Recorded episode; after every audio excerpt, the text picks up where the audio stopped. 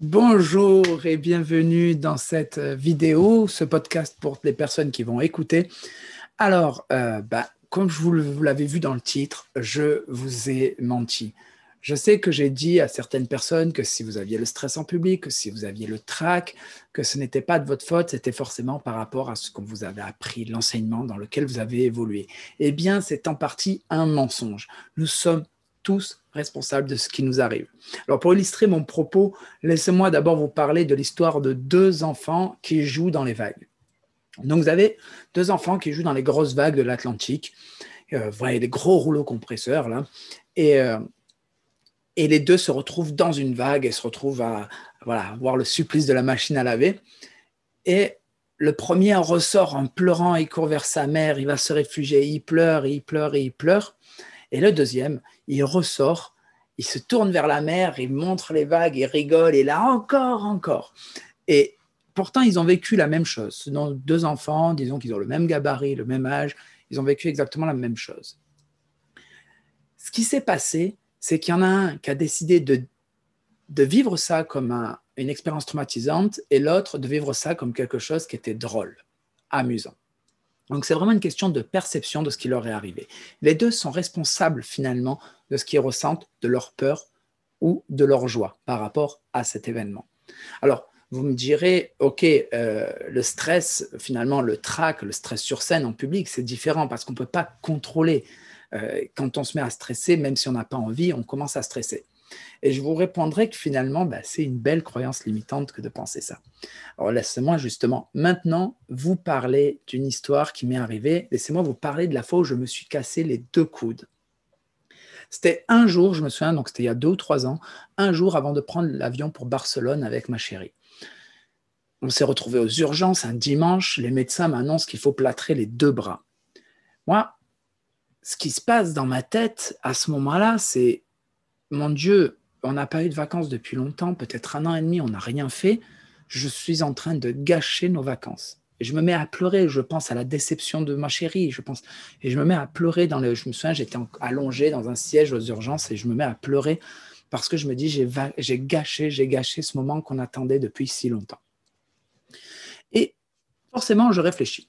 Et pendant que le, le médecin me plâtre, je lui demande euh, Monsieur, demain, je dois prendre l'avion, je dois aller à Barcelone. Est-ce qu'il y a une contre-indication?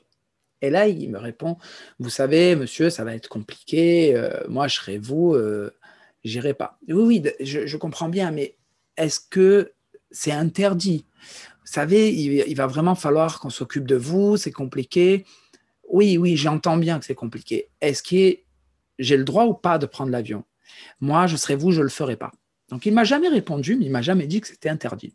Donc la première chose que j'ai faite, c'est, je me suis dit, est-ce que je vais m'apitoyer sur mon sort, croire ce que dit le docteur, en restant à la maison et penser pendant toute la semaine, je serai à la maison, où ma, ma copine, mon ami va devoir s'occuper de moi, au lieu d'être en vacances, au lieu de profiter de ce séjour tant attendu, je vais tout simplement ruminer le fait que j'ai gâché les vacances.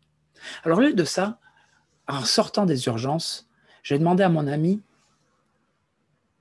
qu'est-ce qu'elle pensait de la situation. Elle allait devoir s'occuper de moi, faire me laver, faire de plein de choses de ce genre-là.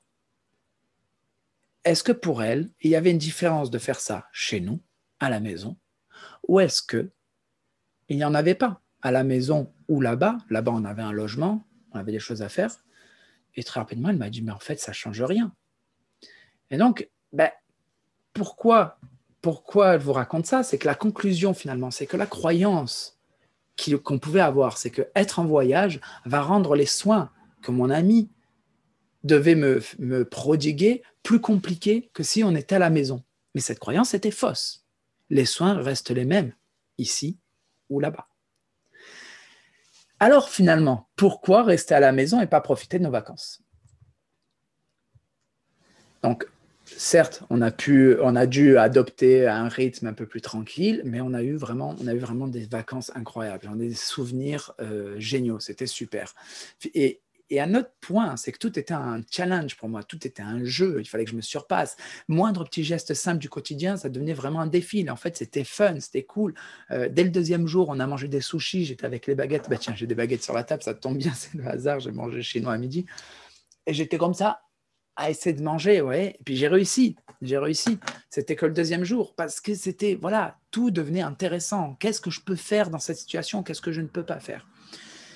Et, ce qui est marrant, c'est que j'ai guéri très très vite. Alors, est-ce que c'est tu as ma positivité? Peut-être.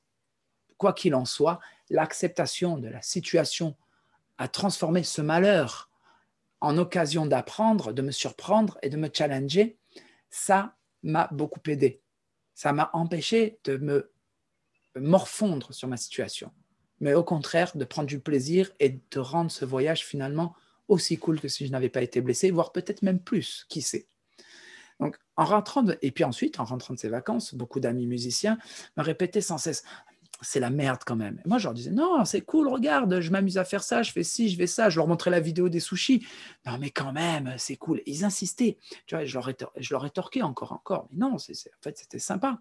Mais eux, ils insistaient parce que finalement, ils étaient programmés à penser que s'il leur arrivait ça, cette situation, mais ce serait la fin du monde pour eux. C'est leur outil de travail. Mais c'est l'outil de travail de beaucoup de monde, évidemment.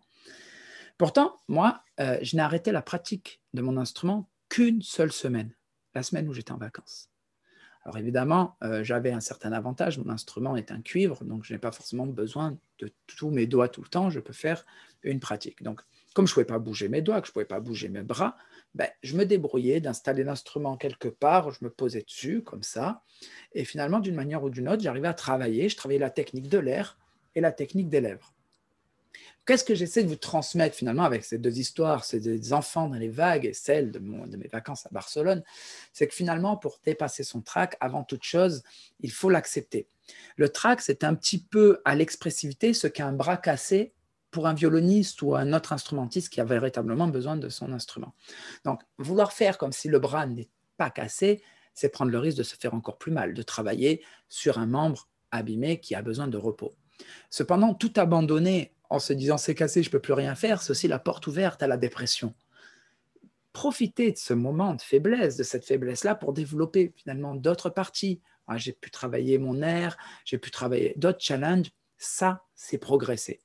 Alors oui, c'est pour ça que je vous ai dit que je vous ai menti.